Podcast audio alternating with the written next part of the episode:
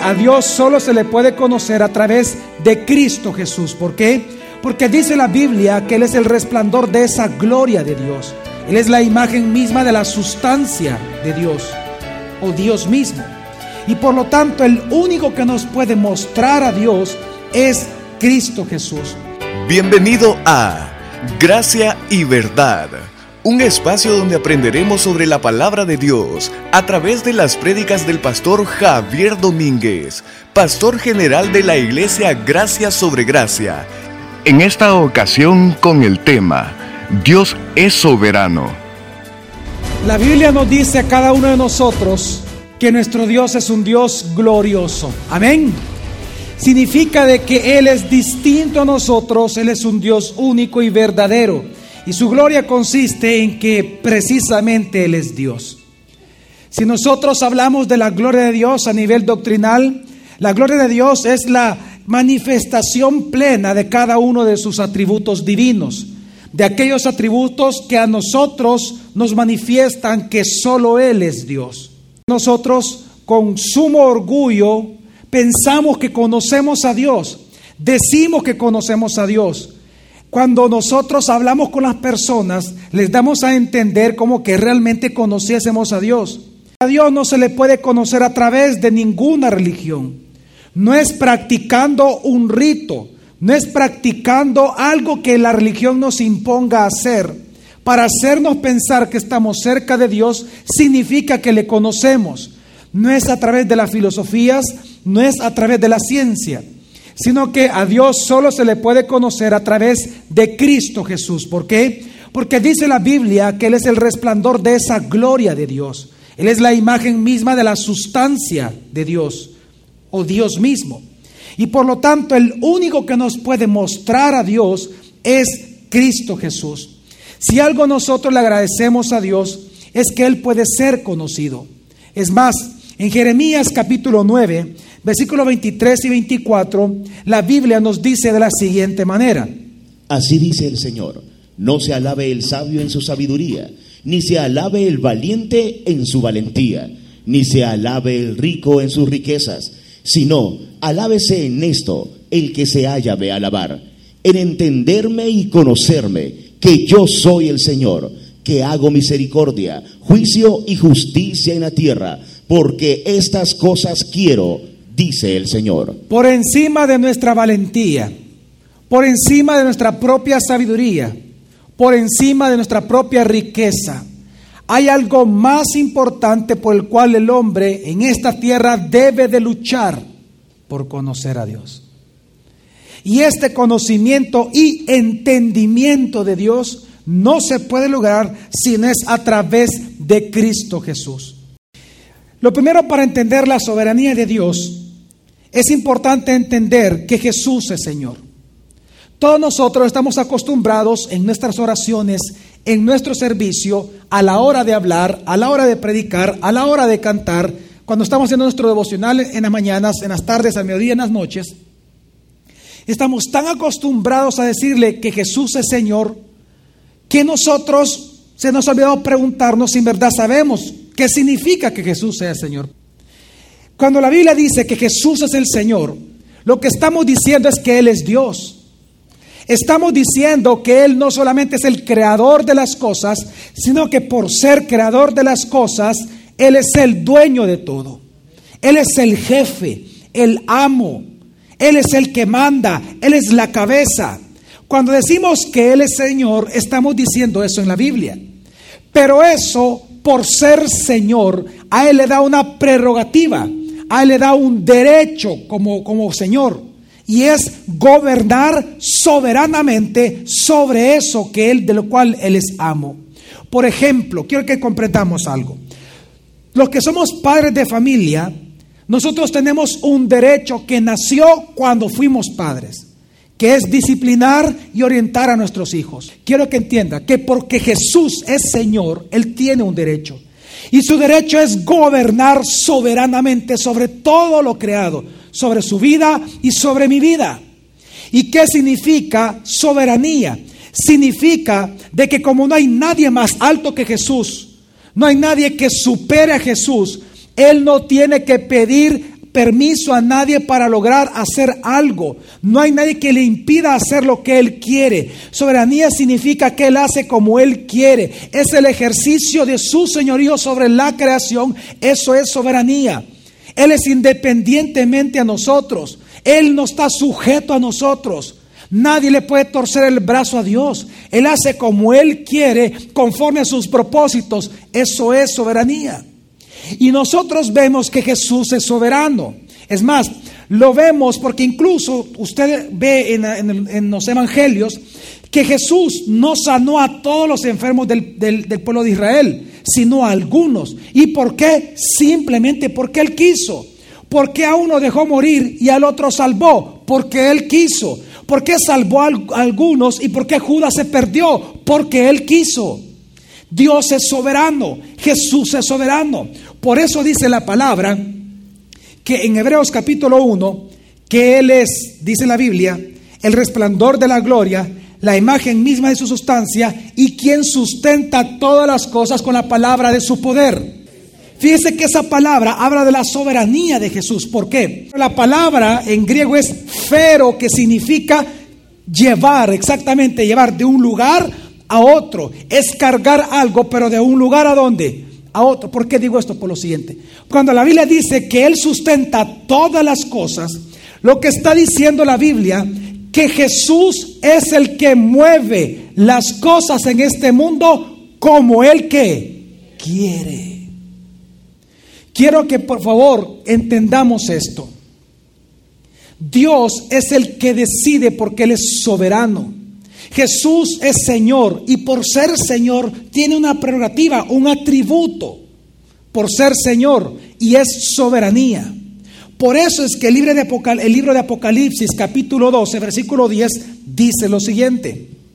Entonces oí una gran voz en el cielo que decía, ahora han venido la salvación y el poder y el reino de nuestro Dios y la soberanía de su ungido. Viene el reino de nuestro Dios. ¿De quién es el reino? Ahora, ¿quién es el que va a ejercer soberanamente señorío de ese reino? Jesús. Quiero que comprendamos que Él, por ser Señor, Él es el que va a gobernar. Y Él gobierna tan soberanamente que, por ejemplo, Él mandó a callar la tormenta. ¿Por qué? Por su soberanía. Él es tan soberano que dice Santiago 4, versículos del 12, 13 y 15, que aquellos, por ejemplo, que pensamos, que el día de mañana, por ejemplo, si usted este día ha pensado, ah, es que el día de mañana yo voy a ir a trabajar, yo voy a hacer tal cosa, yo voy a establecer un negocio, vamos a hacer esto. Todos esos pensamientos, incluso dice la Biblia, que aquel que dice, vamos a leer el versículo, dice, uno solo es legislador y juez, él puede salvar y perder. Jesús es el que, por ser juez ahora, porque todo juicio se le entregó en sus manos, dice la palabra, el mismo Jesús lo dijo, es que recuerde que a Jesús se le dio tres cosas, poder, autoridad y se le dio juicio. Él es el juez ahora, ya no el Padre, el que juzga ahora es Jesús. Por ser Él el que juzga, Él tiene una prerrogativa, hacer lo que Él quiere conforme a la voluntad de Dios. Y Él es el que decide quién se va a salvar y quién no se va a salvar, ya está decidido. Pero en este versículo dice algo muy interesante por cuanto Jesús es soberano. Léelo, por favor. Uno solo es el legislador y juez, el que puede salvar y perder. Venga ahora, los que decís, hoy o mañana iremos a tal ciudad y estaremos allá un año y comerciaremos y ganaremos. Aquellos que dicen, mañana me voy a levantar, voy a ir al trabajo, voy a dar clases, voy a ir a establecer eh, este negocio, voy a ir a buscar el banco, voy a a pagar estas cuotas, voy a hacer todo esto. Vengan todos ustedes que han planificado cosas, vengan, dice el Señor, vengan, vengan. Es lo que dice el versículo, vengan. Si les ha olvidado algo, que si ustedes van a hacer esas cosas, se les ha olvidado que yo soy el Señor. Por lo tanto, se les ha olvidado decir una pequeña frase, fíjese, si yo quiero. ¿Qué es lo que dice el versículo 15? En lugar de lo cual debería de decir, si el Señor quiere, viviremos y haremos esto. Quiero que entienda que Jesús es el que sustenta todo. Él es el que mueve el comercio, es el que mueve todas las cosas. Y escuche lo que voy a decir, es el que mueve la maldad. ¿Qué pastor? Sí.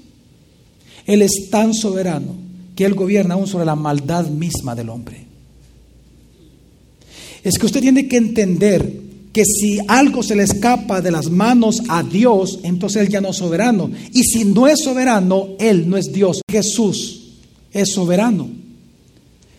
Pero para entender que Jesús es soberano, tenemos que entender lo que la Biblia dice acerca de Dios que es soberano. ¿Qué tan soberano es Dios? ¿Poco o mucho? La respuesta es muy simple. Bíblicamente, la soberanía de Dios es absoluta.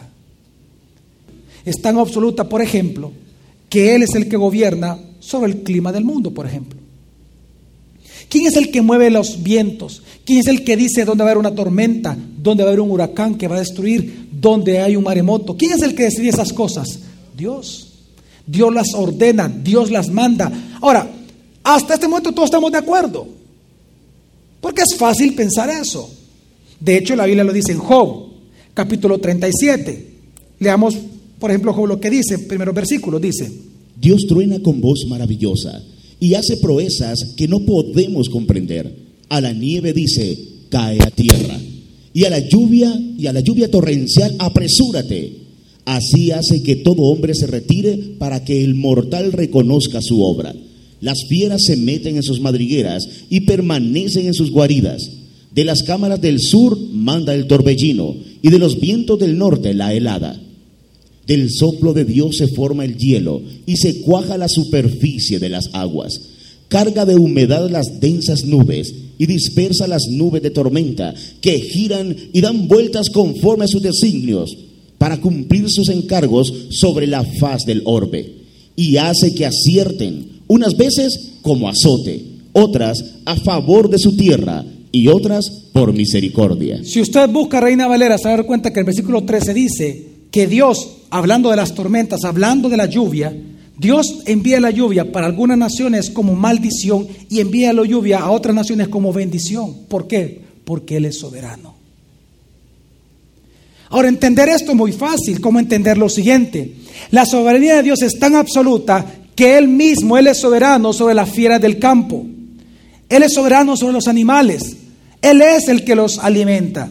Hablando de los animales, dice el Salmo 104 lo siguiente. Todos ellos esperan en ti para que les des comida a su tiempo. Les das y recogen. Abres tu mano y se sacian del bien. Cuando ocultas tu rostro, se turban. Si retiras el soplo, dejan de ser y vuelven a su polvo. Si envías tu hálito, son creados, renuevas la faz de la tierra. Sea la gloria del Señor para siempre. Alégrese el Señor en sus obras. Y esto es fácil entenderlo, que Dios es el que manda qué animal va a morir, qué animal van a nacer, qué animal va a comer. Pero algo, por ejemplo, para entender que tan profunda la soberanía de Dios es el siguiente, lo siguiente. Quiero que entienda que la suerte que cualquier hombre en este momento, los que están en los casinos en Las Vegas ahorita, todo, en todo el mundo, cualquier suerte que se esté echando, los hombres no entienden que la soberanía de Dios es tan absoluta que el que decide lo que va a salir de los dados es Él. Lo dice Proverbios. Leamos Proverbios lo que dice. Las suertes se echan en el regazo, pero la decisión es del Señor. ¿De quién es la decisión? ¿Qué estoy tratando de hacer? Lo que estoy tratando de decirle a usted es que la soberanía de Dios es tan absoluta que llega hasta cosas tan pequeñas. Pero entonces, ¿eso qué significa? Y aquí viene la parte que no le va a gustar a usted.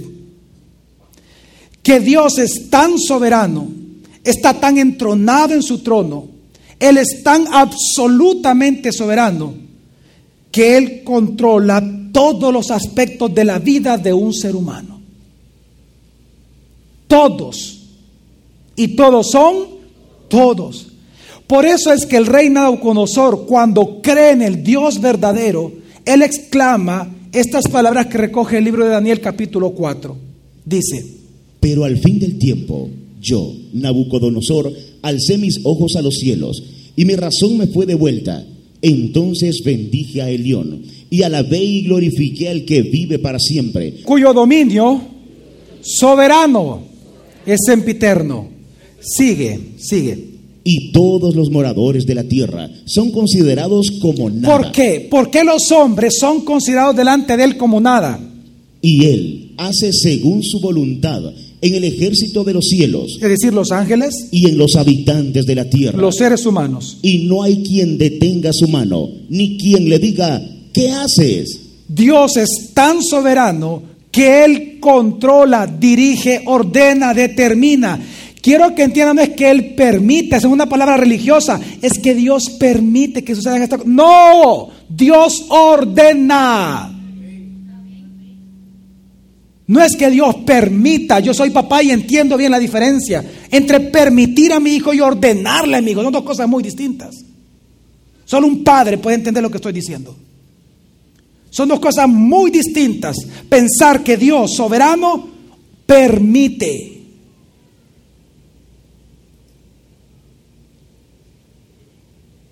Dios decreta, Dios dice, Dios ordena, Él manda sobre la vida incluso del ser humano. Ahora, la pregunta que es, y aquí es donde vamos a comenzar a leer muchos versículos, es, pastor, pero ¿qué tan soberano es la soberanía de Dios sobre mi vida? Es absoluta, es total. Él controla tanto tu vida que, por ejemplo, el que controla tu nacimiento y el que ha determinado cuándo vas a morir es Dios. Dice el libro de Hechos 17, versículo 26, hablando de Adán y de toda la humanidad. Y de uno hizo todo el linaje de los hombres para que habiten sobre toda la faz de la tierra, ¿Y qué hizo con todos nosotros? prefijándoles el orden de los tiempos y los límites de su habitación. Dios el que eh, ya prefijó el día en que usted va a morir. No es que Dios va a permitir que usted muera. Dios ya lo prefijó, punto. ¿Por qué? Porque Él es soberano. Porque Él es Señor de todo, Él es soberano. Él ya determinó, el día que Dios quiere que usted muera, va a morir. ¿Por qué? Porque Él es, Él es tan soberano que también Job 14.5 dice, Si sus días pues están predeterminados y el número de sus meses depende de ti, si le fijaste sus límites y no los puede puedes traspasar, traspasar. Es que nadie puede traspasar los límites de Dios. Él ya tiene determinado el día que usted va a morir. Porque Él es soberano. Él es tan soberano que no solamente Él ha determinado el día de su muerte, sino que Él es tan soberano que incluso Él ya determinó lo que usted va a hacer en esta vida.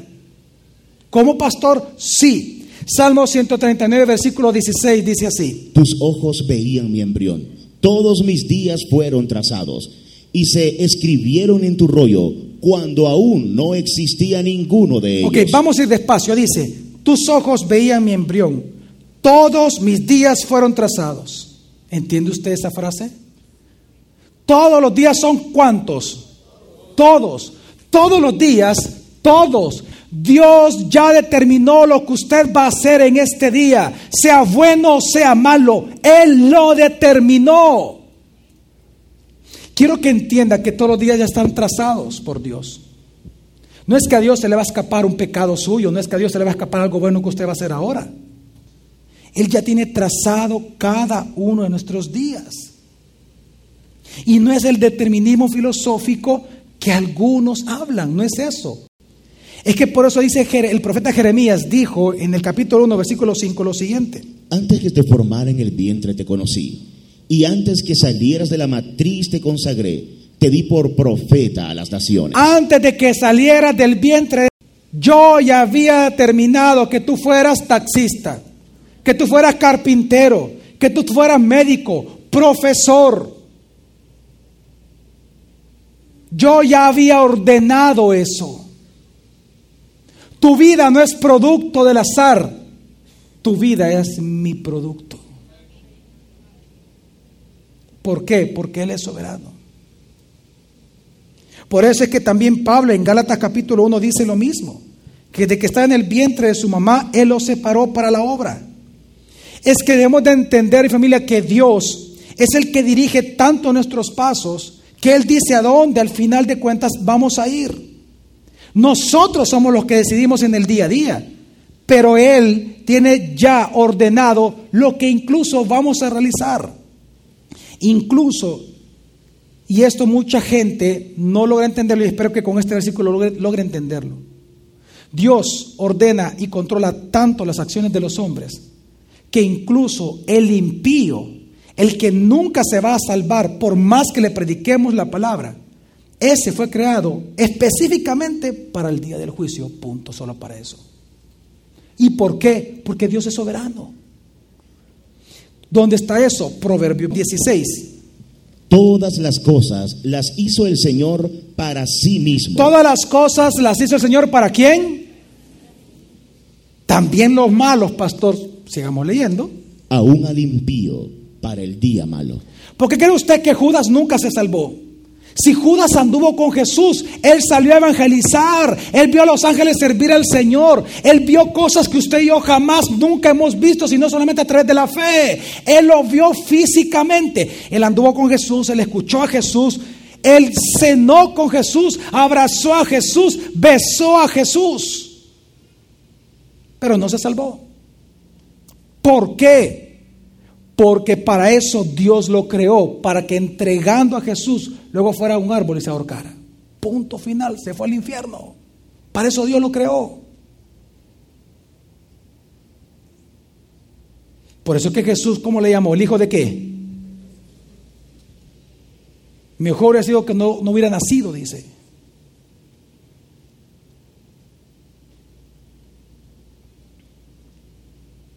Él es soberano. Y Él puede hacer lo que Él quiera porque somos su creación. Él es el Señor, no somos señores nosotros. Por eso es que dice Filipenses capítulo 2, versículo 13, lo siguiente, para nosotros los hijos de Él. Porque Dios es el que produce en vosotros tanto el querer como el hacer por su buena voluntad. ¿Usted cree que es nuestra, nuestra, nuestra propia bondad lo que nos lleva a tomar decisiones? No. Dios es el que inclina, Dios es el que nos incita a tomar decisiones. ¿Cuáles decisiones? Las que Él quiere que tomemos. Porque Dios, Dios es el que produce en vosotros. La palabra en es dentro de ustedes. Produce en vosotros tanto el que, el querer hacer algo como el que, llevarlo a cabo. Él lo produce. ¿Pero para qué? Para su voluntad, que es buena, agradable y perfecta. Si usted, por ejemplo, este día tiene para comer, es porque Dios así lo ha querido, porque Él es Señor. Y si usted no tiene para comer este día, es porque Dios así lo ha querido. Por eso es que Jesús nos enseñó en la oración del Padre nuestro a pedirle todos los días al Dios soberano que tenemos el pan de cada día, ¿qué? ¿Cuándo? Hoy. Si Él quiere, usted va a comer. Si Él no quiere, usted no va a comer. Punto. ¿Por qué? Porque Él es soberano. El éxito o el fracaso de su propia vida, en su trabajo, en su matrimonio, en sus labores diarias, no depende de usted. ¿Sabe de quién depende? De Dios. Salmo 75 del 6 al 7 dice así. Porque ni del oriente ni del occidente ni del desierto viene el enaltecimiento, sino que Elohim es el juez, y a este humilla y a aquel enaltece. A este humilla y a aquel qué. Porque Dios así que. ¿Qué ¿Sabe usted que por eso dice la Biblia? Escuche bien, porque, por eso dice la Biblia. Si Jehová, si el Señor no edificare la casa en vano, trabajan los edificadores. Dios al que quiere enaltece, al que quiere humilla, al que quiere levanta, al que quiere prospera. Es el que Dios quiera, no depende de sus fuerzas, no depende de mis fuerzas. ¿Quién le puede decir algo a Dios soberano? Cuando Dios quiera quitarle a usted algo, lo va a hacer. Ni el permiso le va a pedir a usted. Usted no tiene un buen trabajo por eso, por su astucia. Si usted tiene un buen trabajo es porque Dios es soberano. Deuteronomio lo dice, capítulo 8. Leámoslo, por favor. Y digas en tu corazón, mi poder y la fuerza de mi mano me ha procurado esta riqueza.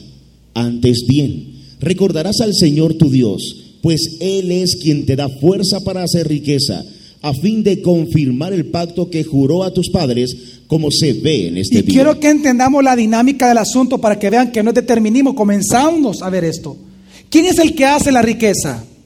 Nosotros, no, nosotros hacemos la riqueza cuando trabajamos. El que no trabaje, dice la Biblia, que no qué, no coma. ¿Quién trabaja? Nosotros. ¿Quién hace la riqueza? Nosotros. Pero por orden de quién? Dios. Por eso no es determinismo. El filosófico. Es que nosotros actuamos, pero quien inclina nuestro corazón a hacer las cosas, quien incita nuestra mente y corazón a tomar una decisión que nos lleva al éxito o nos lleva al fracaso es Dios. No nuestra astucia. Es que, por ejemplo, Él es tan soberano en los aspectos de la vida del hombre que Él es el que decide si tenemos hijos o no. Bueno, lo dice Salmo 127, versículo 3. He aquí, herencia del Señor son los hijos, y una recompensa el fruto del vientre. Herencia del Señor son los hijos. Por más que usted vaya a médicos, por más que usted visite los cinco continentes del mundo, si Dios no quiere que usted tenga un hijo, nunca lo va a tener. Todos los talentos, aunque nosotros los practicamos, aunque nosotros los hacemos, ¿sabe quién lo pone en nosotros? Dios. El día que Él lo quiera quitar esos talentos, se los quita. Por eso dice la Biblia que es ilógico que usted se jacte de algo. Muchas veces nos jactamos de la sabiduría que tenemos. Muchas veces nos jactamos de lo que tenemos, de lo que sabemos, de lo que somos, de lo que tenemos. Y uno dice, ah, qué insensato. ¿No te has dado cuenta que yo soy el que te he dado esos talentos? Entonces, ¿por qué te jactas? Es que lo dice la Biblia. ¿Dónde, pastor? 1 Corintios 4, 7. Dice, Porque, ¿quién te distingue? ¿O qué tienes que no hayas recibido? Y si es cierto que lo recibiste, ¿de qué te jactas como si no lo hubierais recibido? ¿de qué te jactas como que si fuera tuyo, pues, lo que está diciendo Dios? Dios es tan soberano que Él nos hace talentosos a los seres humanos. El día de mañana continuaremos aprendiendo más sobre este tema. Gracia y verdad. Con el pastor Javier Domínguez. Es una producción de la iglesia Gracia sobre Gracia. Puedes encontrar más recursos como este en nuestra página web, graciasobregracia.org.